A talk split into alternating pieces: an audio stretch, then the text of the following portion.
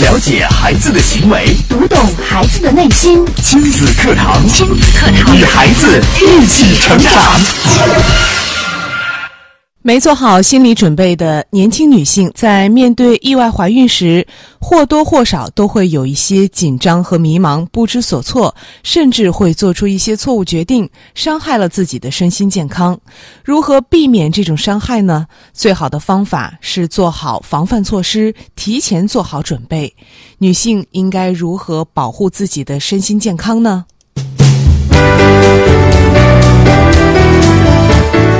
亲子课堂今日关注：避免意外妊娠带来的身心伤害。主讲嘉宾：郑州七院儿童心理咨询师、郑州市健康大讲堂讲师姜建慧老师。欢迎关注收听。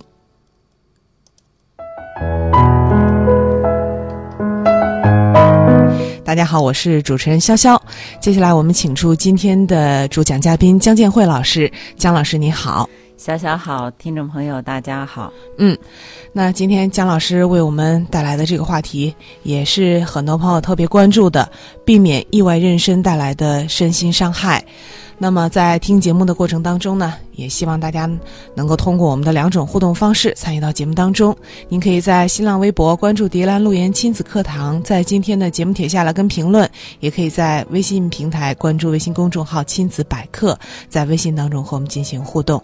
那接下来我们就请出姜老师为我们带来今天的话题。嗯，呃，我们中国古代的女性哈，女孩子一般十六岁、十八岁就结婚了。说年方二八嘛，是吧？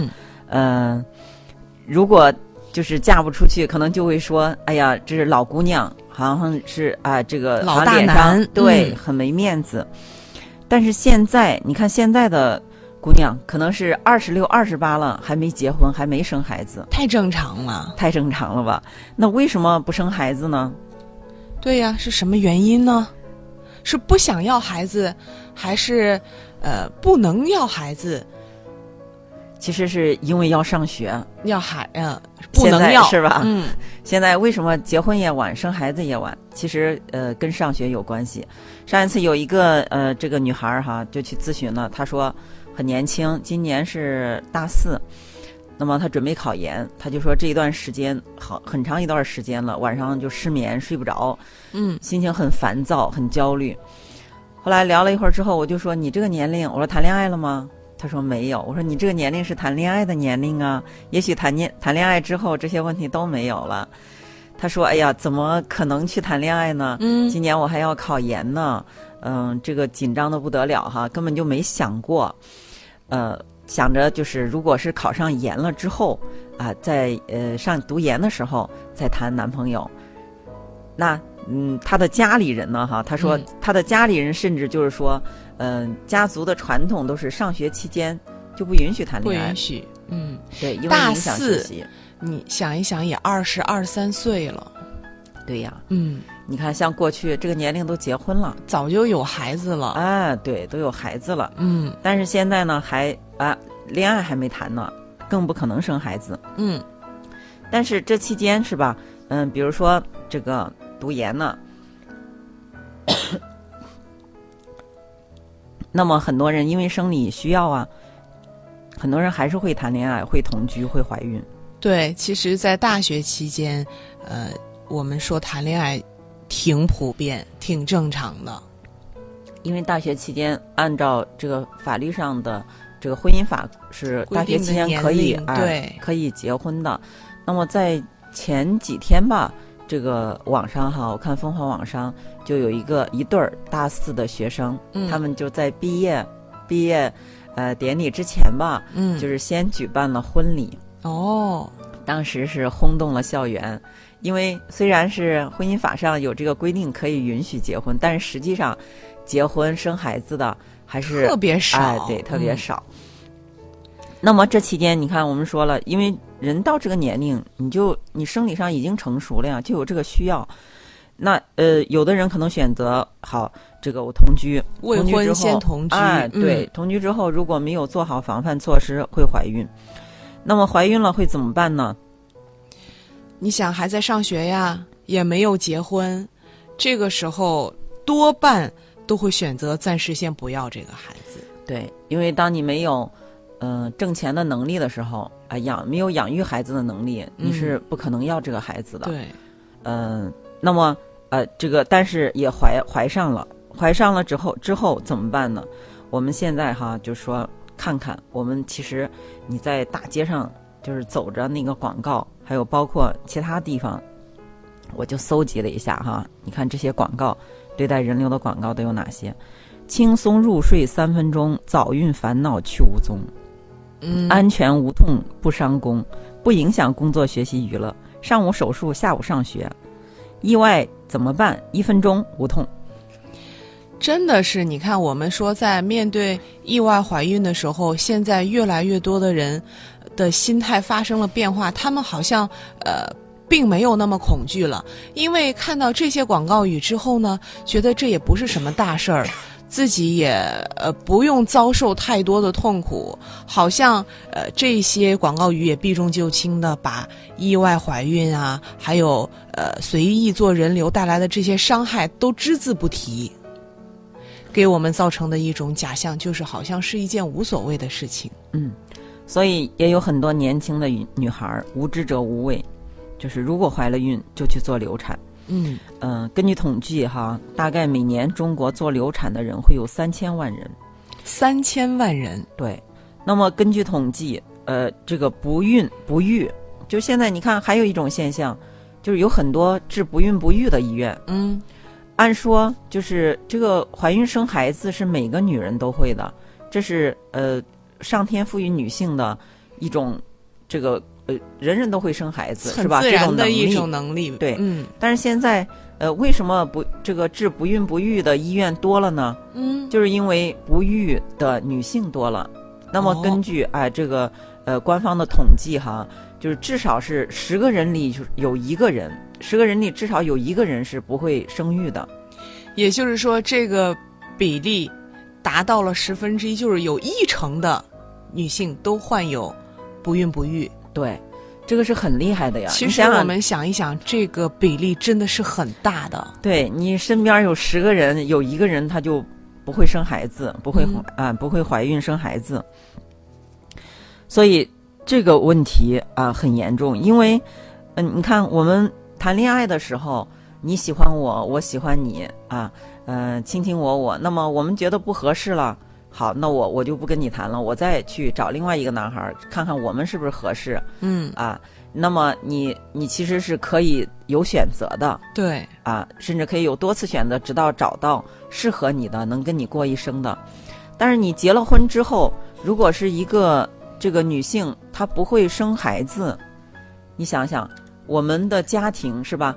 呃，其实这个爱情是前期，那么有激情这这一个，其实这个时间是很短暂的。嗯那么长时间其实都是我们生了孩子，嗯，啊、跟孩子在一起，这是一个非常完整完整的。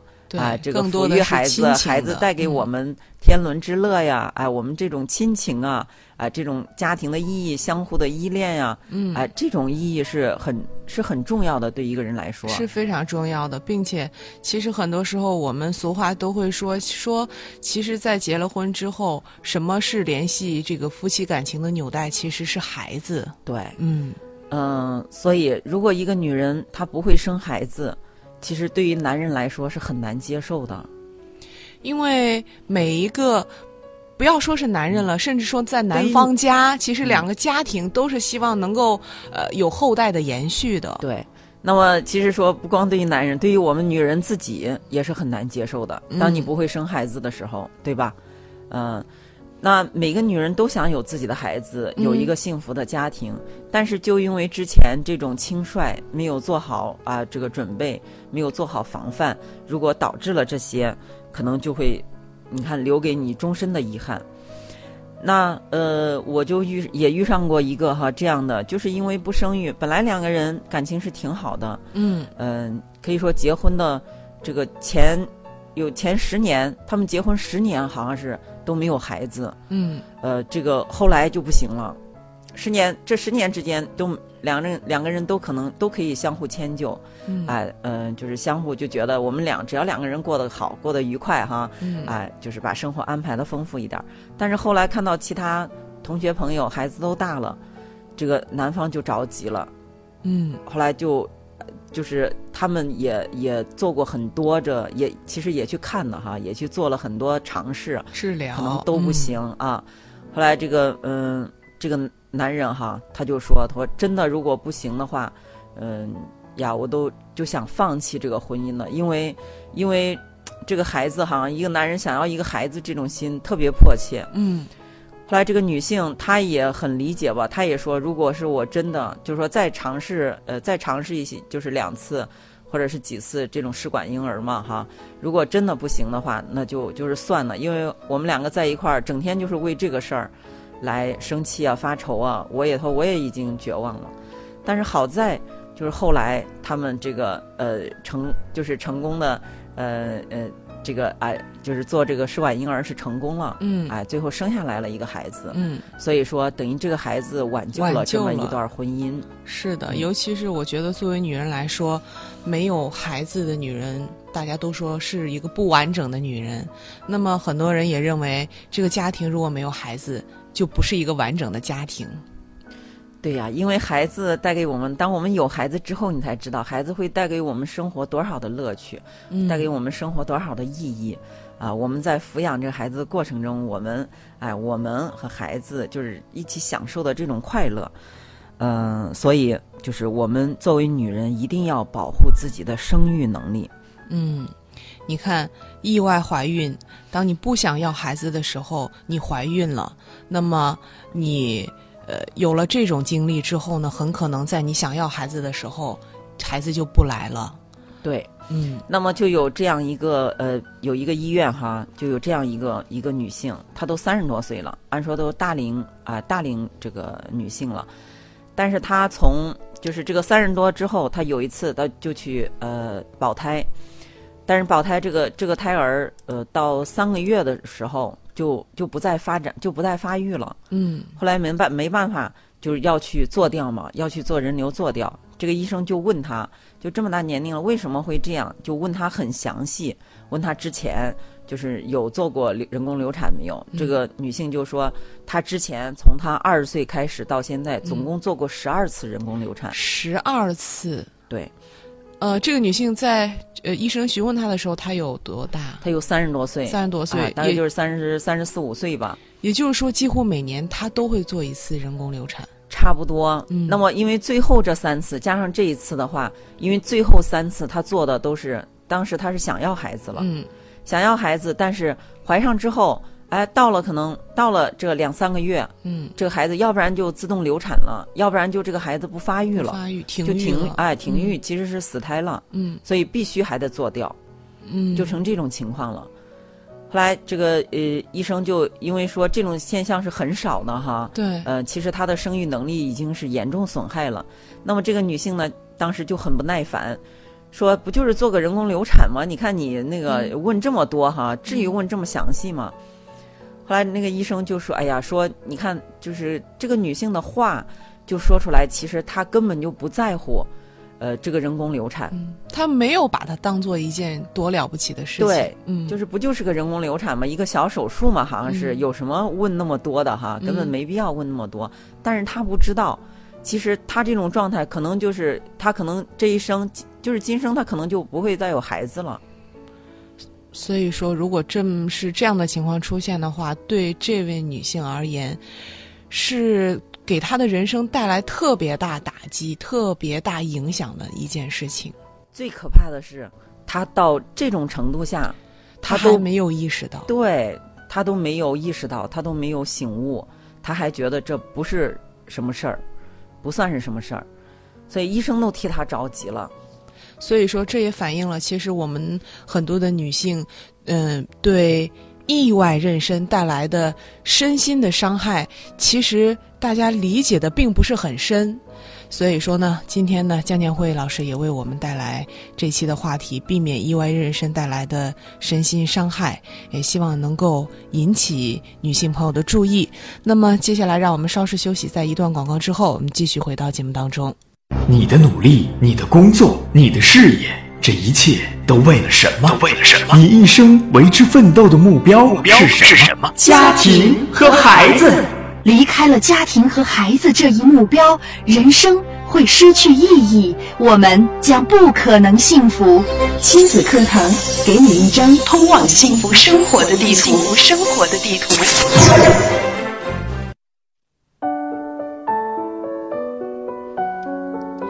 好的，欢迎大家继续回到节目当中。今天我们请到江建慧老师为我们带来的话题：避免意外妊娠带来的身心伤害。两种互动方式，欢迎大家参与。您可以在新浪微博关注“迪兰路言亲子课堂”，在我们今天的节目帖下来跟评论；也可以在微信平台关注微信公众号“亲子百科”，在微信当中和我们进行互动。那接下来呢，我们继续请出江建慧老师。嗯。嗯，刚才我们讲了哈，就是频繁的做人工流产，呃，其实就是会导致你啊，这个就是不能生育啊，很难很难怀孕。嗯，那么她这个女性这种流产，它是怎么样呃伤害到我们的哈？是就是为什么它是怎么样导致不孕的？其实它主要是一个是。呃，人工流产次数的增多，它直接导致子宫内膜的受损，还有一个是体内激素的紊乱。子宫内膜，我们知道，呃，子宫我们的子宫内膜其实它是周期性变化的。如果月经，我们都知道了，是吧？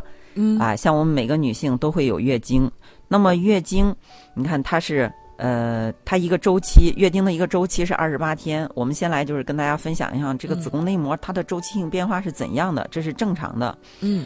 那么它分为三期，就是增殖期、分泌期和月经期。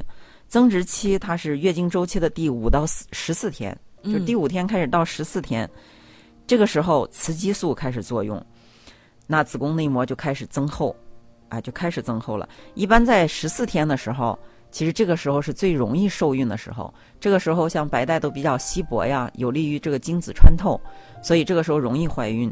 那么到月经周期的第十五到二十八天。这个时候不光是雌激素，又加了个孕激素共同作用，那么呃，这个子宫内膜就持续增厚，增得更厚了。增厚干嘛呢？这个时候如果是第十四天，这个你这个呃，你形成受精卵了，嗯，是吧？这个哎，卵子和精子相遇了，那它这个子宫内膜持续增厚，增厚就像是这个土壤非常肥沃呀，嗯，就是让栽种子呢。你这个，你这个受精卵就可以在子宫内膜随随便一个地方就可以哎种下去，紧紧的这个哎抓牢，所以这个胎儿就是胎盘就开始就是在这上面来形成的。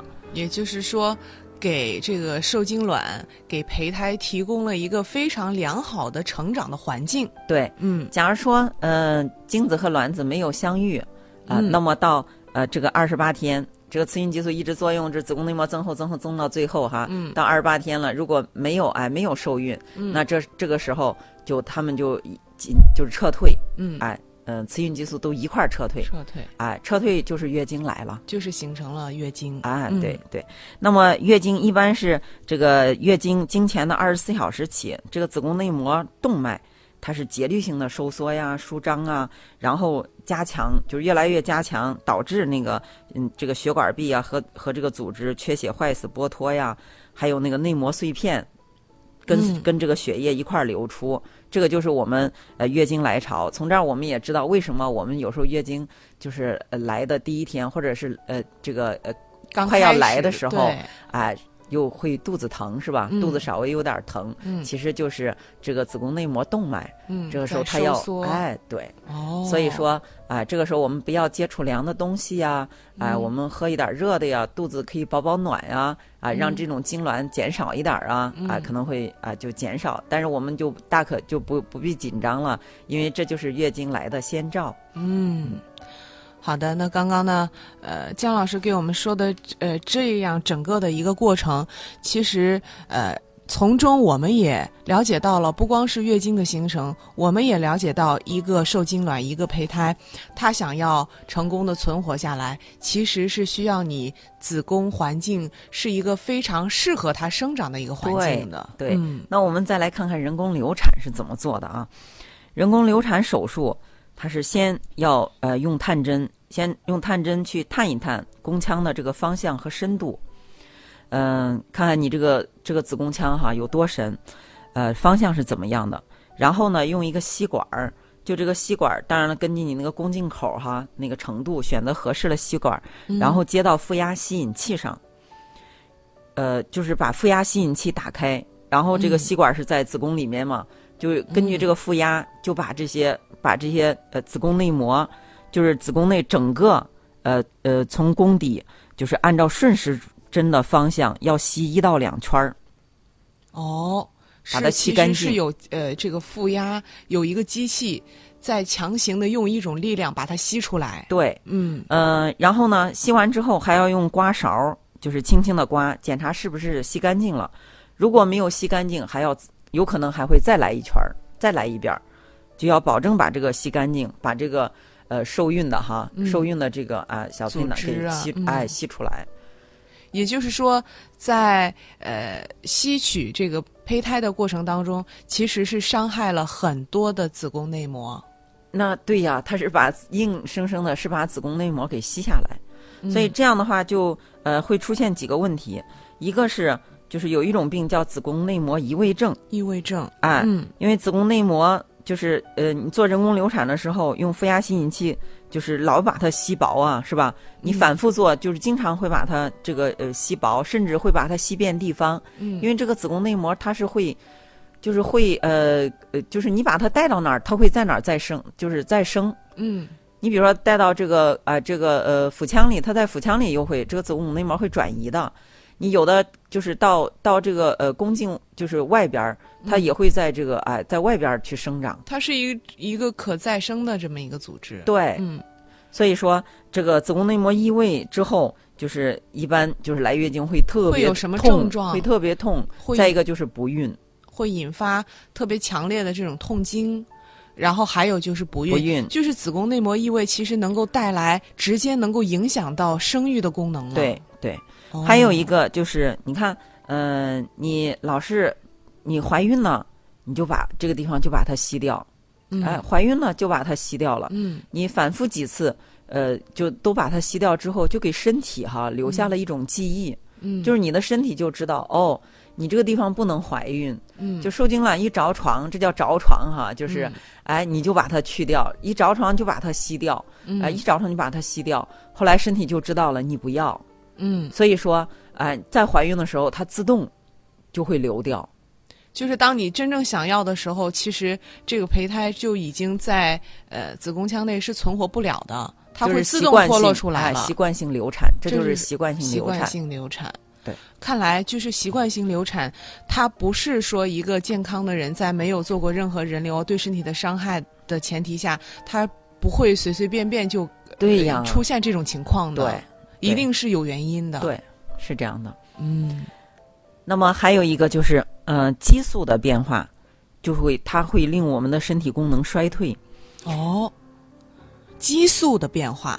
对，嗯，是这个激素的变化，是说在呃你怀孕的时候，其实我们身体的激素是有一个呃跟平常有一个很大的一个变化。你看刚才我们就先说了一个正常的呃子宫内膜周期哈，也是我们月经周期，嗯。它是啊、呃有雌激素开始分泌，后来到中期这个孕激素又开始分泌。嗯。这个激素的分泌，其实如果是呃，就是你看它嗯分泌到一定程度，到嗯。二十八天，你如果是啊、呃没有怀孕，它就它就脱落。这中间这个嗯周期哈有二十多天，嗯。这么长一个周期，呃，但是你如果是老做这个人工流产，它其实是人为的，一下子把激素水平就是降下来。对降下来。嗯所以说，这个身体，这个身体呢，因为我们的雌激素、孕激素这些激素都是卵巢分泌的。嗯如果你老是去人为的去干扰它、打断它，哈，嗯这个它它正常一个分泌的这么一个过程，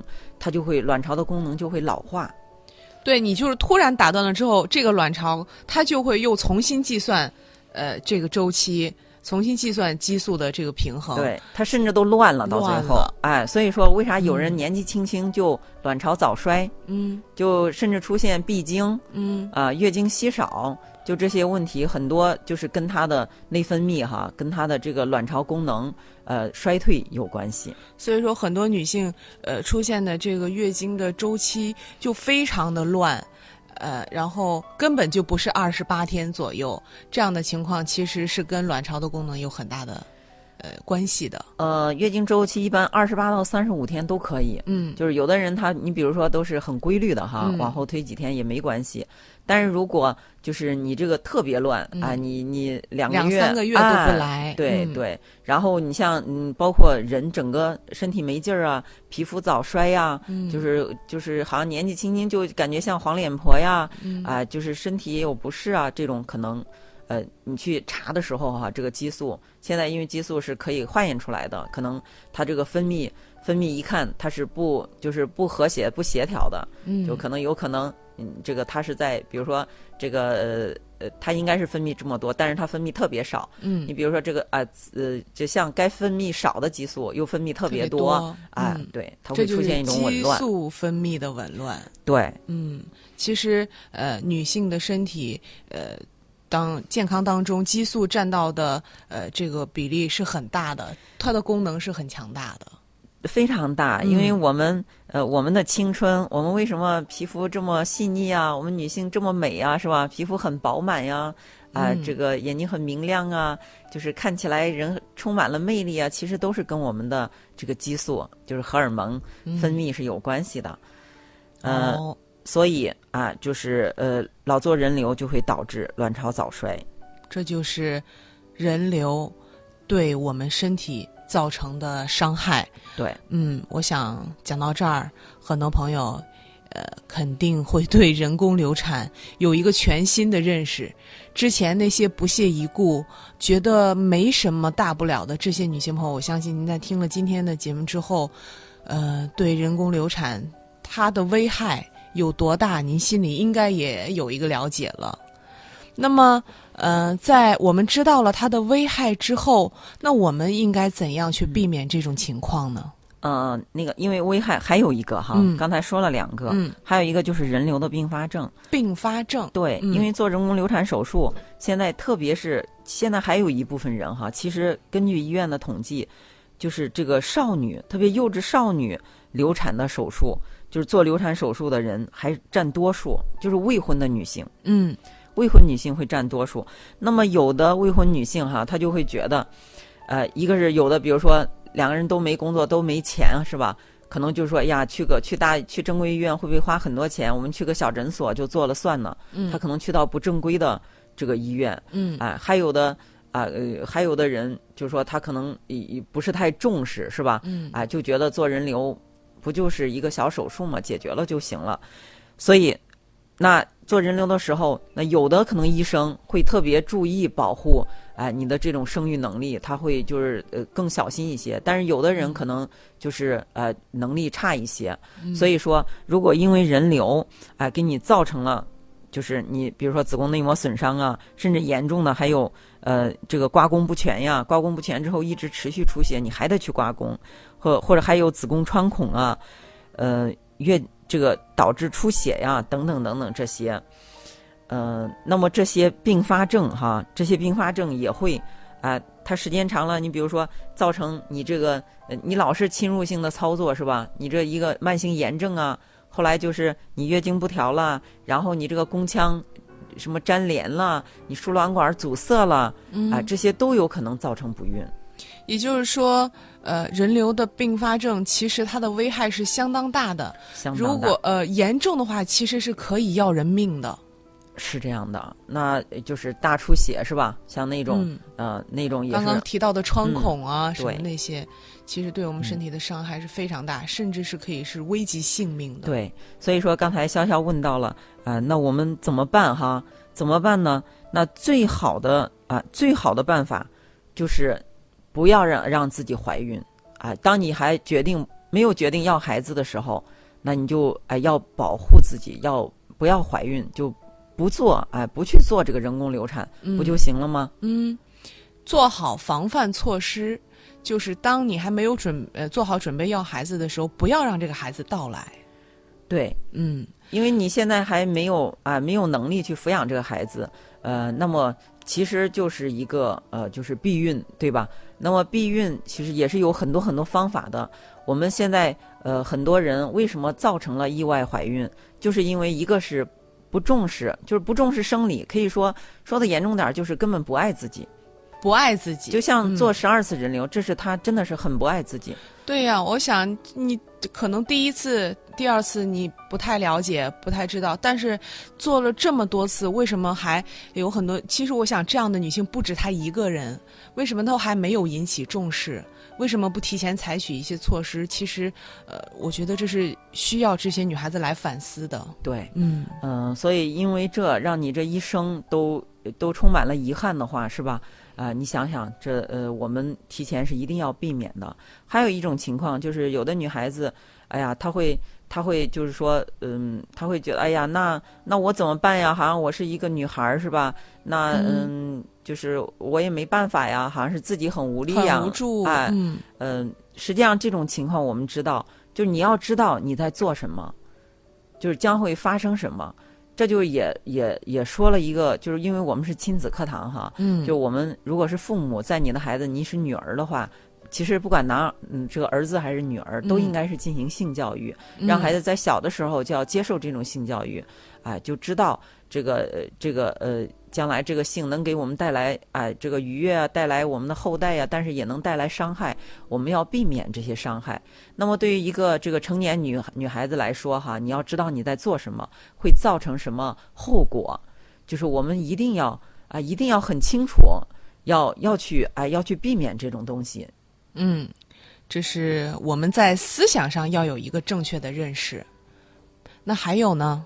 嗯，还有就是，你要就是说要要去呃，刚才说了无知者无畏，那就是无知，他就不知道，哎、不知道该怎么怎么做，比如说不知道该怎么避孕，这些你就要去学习一些哎、这个呃适合自己的避孕方法，就是嗯。哎、你呃选择正确的避孕方法。对。嗯。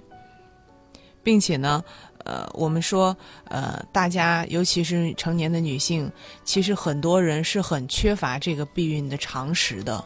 是啊，嗯现在你看，现在嗯、呃这个很多社会就是社会现象哈，我觉得，嗯、比如说这个女性哈，都是年轻的时候，年龄很小的时候，往往是不要孩子，就是我要我要上学，哎，我要取得学历，我要工作，嗯工作我要工作嗯。上啊、我要趁现在年轻多做一点儿，能积累一些呃自己的实力，是吧？嗯。啊，升迁的机会，嗯、那么到了就是呃这个到了年龄慢慢大了，开始呃各方面的压力都来了，嗯，这个父母也催，呃这个对哎这公公婆婆也催，家里人谁都催，嗯那么到哪儿都是说这个事儿，呃，一见面可能同学朋友也都是问，啊、这个有有孩子没有了？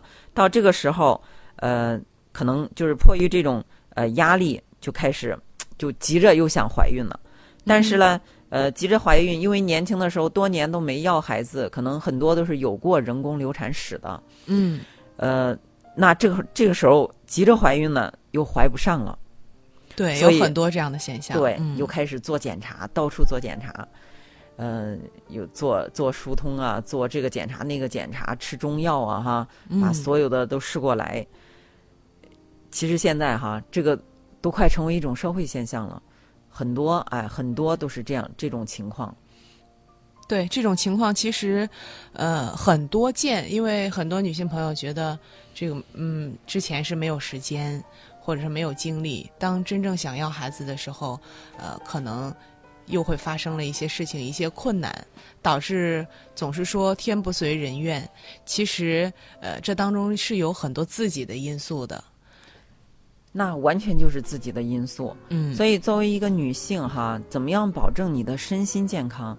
就是呃，做个人流，可能你觉得仅仅是身体上的这个伤痛，实际上它带来的后果哈，它带来的呃后面的麻烦、后面的伤害，其实啊、对人的影响，对我们女性的影响是非常大的。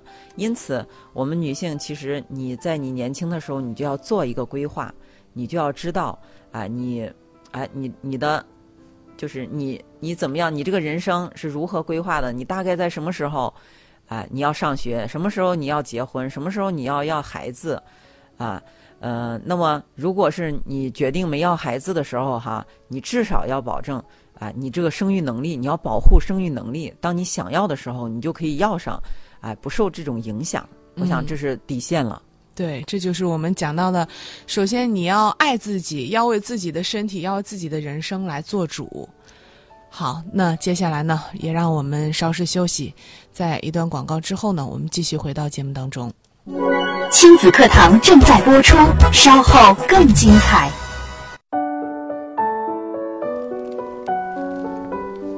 好的，欢迎大家继续回到亲子课堂的节目当中。今天江建辉老师为我们带来的话题：避免意外妊娠带来的身心伤害。您可以在新浪微博关注“迪兰路言亲子课堂”，在微博当中和我们进行互动，在今天的节目帖下跟评论；也可以在微信平台关注微信公众号“亲子百科”，在微信当中给我们留言。那刚刚呢，呃，姜老师给我们讲到了，呃，如如果发生了这个意外。的意外怀孕，呃，我们怎么样来避免它给我们呃身体带来的伤害？刚刚讲到的是我们要提前做好这个避孕的措施，呃，那还有吗，姜老师？嗯，其实这个避孕措施哈，要想做好，呃，也是需要大家来学习的。嗯，因为呃，具体到这个女性身上，实际上还是会遇到一些问题。嗯，为什么有些女孩子她会呃，就说呃，不不主动避孕呢？其实有你，比如说哈，举个例子，有一种情况，这个女孩子她会觉得，我要是主动这个，比如说我主动拿个，我先备好这个呃避孕套啊，我先备好避孕的东西，好像觉得自己很没有面子，嗯，啊，会觉得呃，是不是？你看你你主动，对这件事情是我主动的啊，对对对，所以可能就会啊，这个呃，你到因为到啊到这个有激情发生激情的时候哈，半推半就，自己就哎就就不当家了。所以像这种这种情况，还有一种是，呃，实际上是就是这个意外怀孕，不光是在中国，在美国可能更厉害。嗯，在美国更厉害，但是美国就是美国那里，他们他们是这个呃，好像这个未婚母亲，就是未婚母亲会多一点儿，就是把孩子就生下来了。嗯，其实生下来之后哈，呃，也也带来很多这个社会问题。对，它会带来很多其他的一些社会的问题。对对对，因为这个孩子你生下来了，你有的有的人他会觉得那不是我想要的，好像是我没办法，因为有的是他呃，首先这个孩子很有可能这个家庭就不健全。对呀，单亲母亲，对，他就是这个美国，他单亲母亲特别多。嗯，呃，因为就是也是嗯，他们发生。这种年龄也特别好，比中国还要小，嗯，然后数量比中国还要多，可能尤其是很多都还在上中学，甚至都不是大学。对，是的，所以说这个我们当然讲讲这个，我们可以借鉴，是吧？就是说不要到那种程度。你想，这个孩子生下来之后，这个母亲这么小，她还在上学，其实她就没能力，也没有也不会挣钱，没有能力抚养这个孩子。所以说，呃，她再加上这个，她又不想要。呃，其实她不是不是她特别想要的，就是在她做好一切准备迎接这个孩子到来的时候，和这个是不一样的。是的，所以呢，呃，我们就是要啊，要就是因为我们中国人对性哈就特别敏感，特别好像有时候这个难以呃跟性有关系的，对，那有东西我们都不好意思说啊，就是好像说了就觉得。哎呀，这个很麻烦，嗯，但是其实你要不说更麻烦，是吧？嗯，最后我们要看结果。如果最终带来的是啊伤害，那我们还不如哎提前说。所以这个呃要要做好避孕，这是最重要的。就是你啊，你一个是就是你要你要考虑好。当然了，我们说在进行性教育的时候哈，呃，我们就比如说像女孩子小的时候，你就可以。呃，这个跟她讲，你在哎什么时候哪个时间段会谈恋爱呀？啊，你比如说都是大学是吧？大学因为是都可以结婚了，所以说大学啊，我给我儿子都是这样说的啊，大学你就可以谈恋爱，你也可以结婚，嗯啊，因为这个呃，这个这个婚姻法上就有这个啊有这个规定哈，嗯啊都可以的。那么呃，你要是哎，如果是如果是这个发生了性行为，如果是就是这个你一定要是。呃，因为性行为这个发生是两个人性是美好，嗯，两人肯定是都你爱我，我爱你，是吧？嗯啊、我也愿意融入你，你也愿意融入我这种情况。那么发生的时候，一定是呃，我们说首先做好这个防护措施，啊、嗯就是不给对方带来伤害。不光是男方还是女方，男孩子女孩子，你都要想到对方，就是你都要哎都要去共同这样做。然后呢，就是现在还有一种这个女性是这个受伤害的心理特别重哈，因为嗯我们今天也讲心理嘛，嗯就是觉得是好像这个事儿，就是自己呃做了人工流产，自己就特别的，就觉得是好像很委屈，哎嗯对，就觉得是呃这个这个男人很不负责任呐、嗯哎，实际上这种哈，那么一个一个人，你首先是首先是你要为自己负责任。对，如果你光让别人为你负责，是吧？你自己都不为你自己负责，你怎么要求别人？所以我们哎，我们就是还是要首先为自己负责。我们首先要自爱，把好这个关。嗯，对，呃，那么呃，今天说这个就是这个性行为发生之后，那也是就是其实双方都愿意的，我觉得不存在谁伤害谁，但是做好防护措施，哎、要避免这个流产带来的伤害，这个是我们哎每个女性，我们要首先我们要想着为自己负责，爱护自己的角度，我们要去做到。嗯，那如果说是呃之前没有做好防护的措施，已经意外怀孕了之后呢，呃，这些女性朋友又应该做一些什么呢？啊、那这些朋友你就要知道哈，首先你要知道，嗯、其实是呃可以，就是你平时要用正常的，呃，就是科学的一种避孕，呃、嗯来呃来来避孕哈，不能用人人工流流产，因为现在有很多女性，她就觉得既然是无痛人流是吧？嗯嗯、还是保护子宫的，也没有嗯什么痛苦，也没有什么伤害，就这样认为。对，其实是做的再好的这种哎人流手术，它都会呃它都会造成一些伤害。嗯嗯，所以我们一定要这种认识，不能把做人流手术当成呃这个避孕的措施，嗯，这是第一条，呃前提。那第二条，如果真的不小心怀上了之后怎么办呢？那就你就要找这个啊正规的医院，嗯。你嗯就要找这个啊，这个妇产科比较好的哈那种，因为这个也有很多的医生，大部分的医生他还是会为女性的这种生育能力啊，去保护生育能力，对。啊去就是你不要去那些小诊所呀，或者是嗯。一些、呃这个呃就是那些呃呃就是不规范的医院吧，去条件特别简陋的，对不规范的嗯。人工流产，不要去那些地方。所以你要选择，哎，选择上要注意一些。那么第三个就是做完之后，你要知道，呃，过去老人们都说，就是你做个人工流产就相当于，呃，就是小产一样，就是嗯你要做个小月子。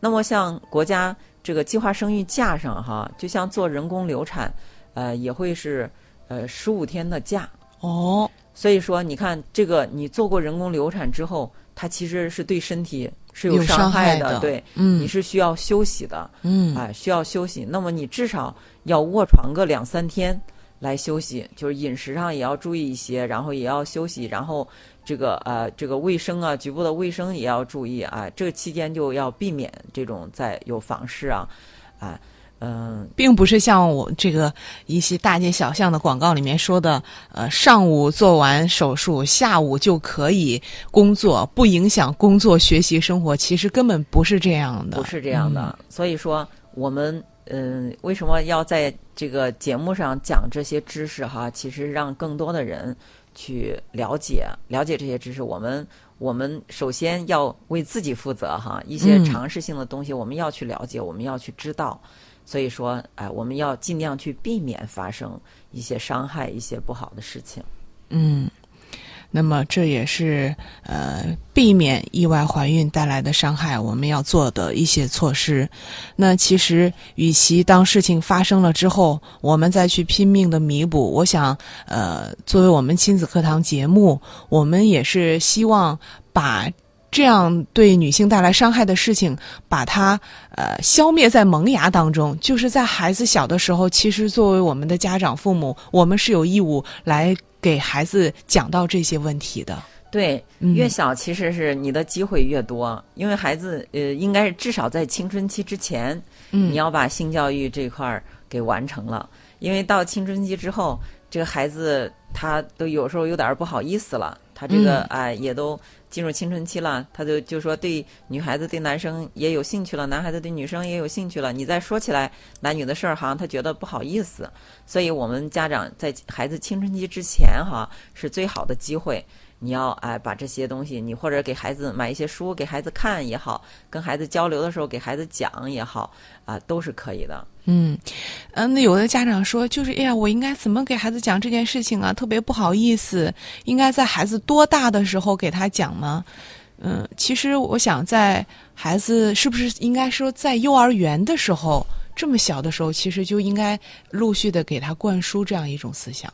因为性教育它首先就是性别教育，嗯也是涵盖在内的。，对，就是在孩子小的时候，你比如说上幼儿园的时候啊，嗯甚至更小的时候，你就哎，你就让他知道你是男孩儿，你是嗯男生哈，你是女生，啊，就是男孩子有什么特点，啊，女孩子有什么特点，嗯啊，就是让他知道他自己的这个性别。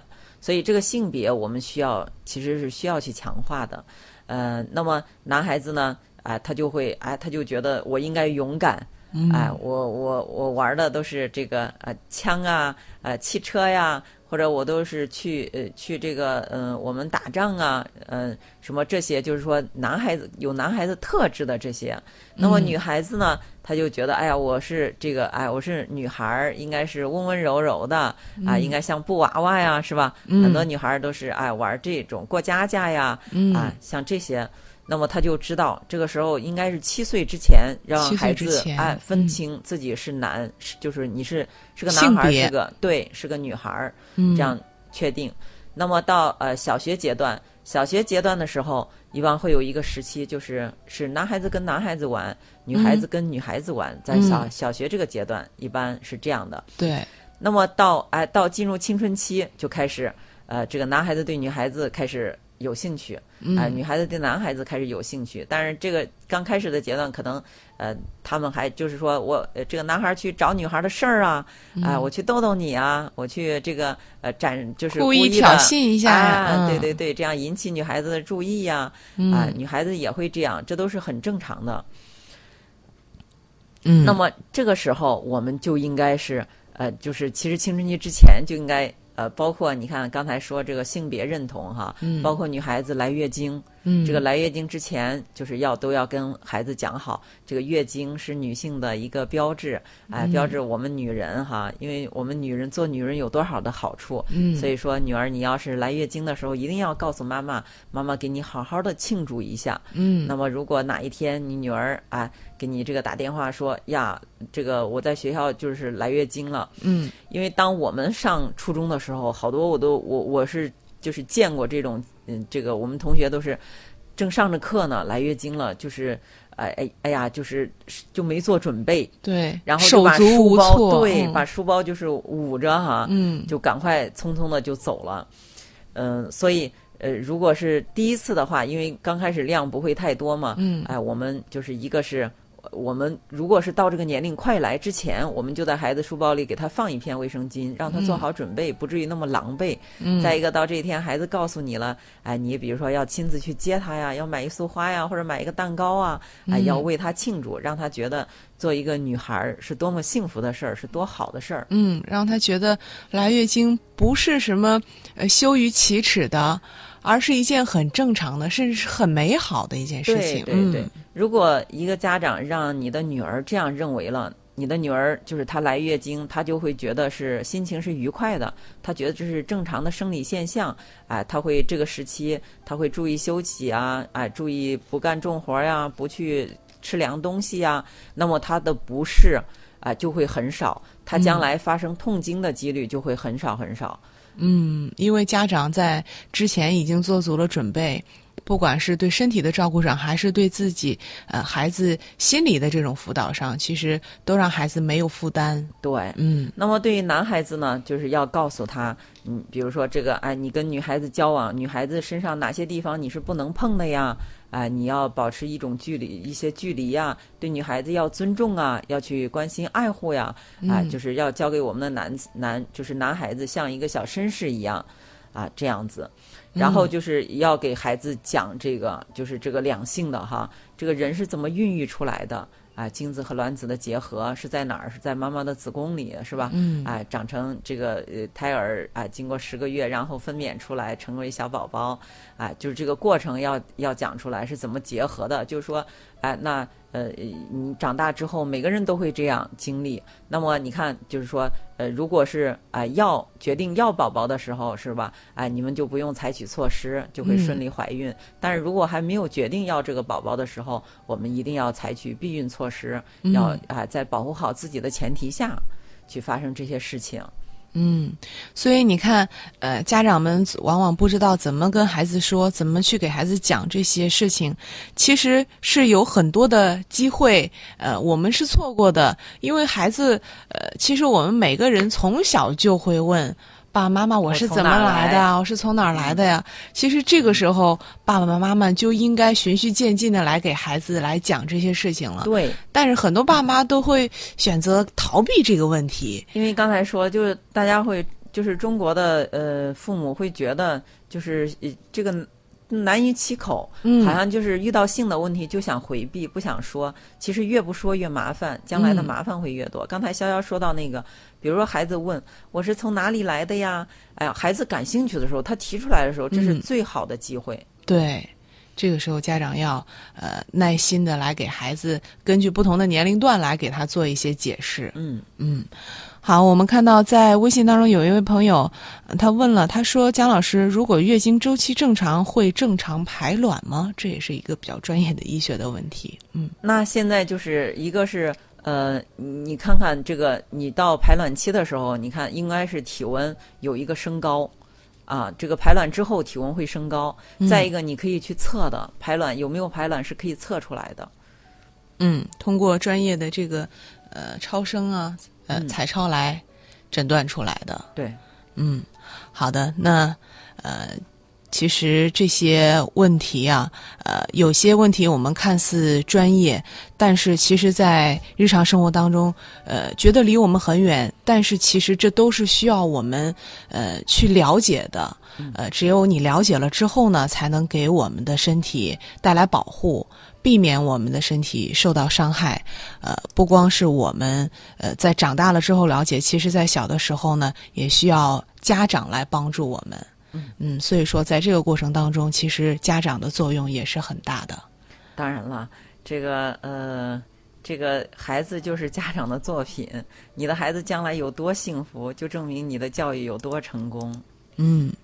好的，那看一看时间，我们今天的节目也接近尾声了。今天我们也非常感谢姜老师为我们带来这期的话题：避免意外妊娠带来的身心的伤害。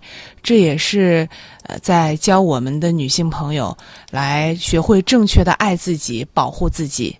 那看看时间，今天的节目呢就到这儿了。也非常感谢大家的收听陪伴，在明天的同一时间，亲子课堂和您不见不散。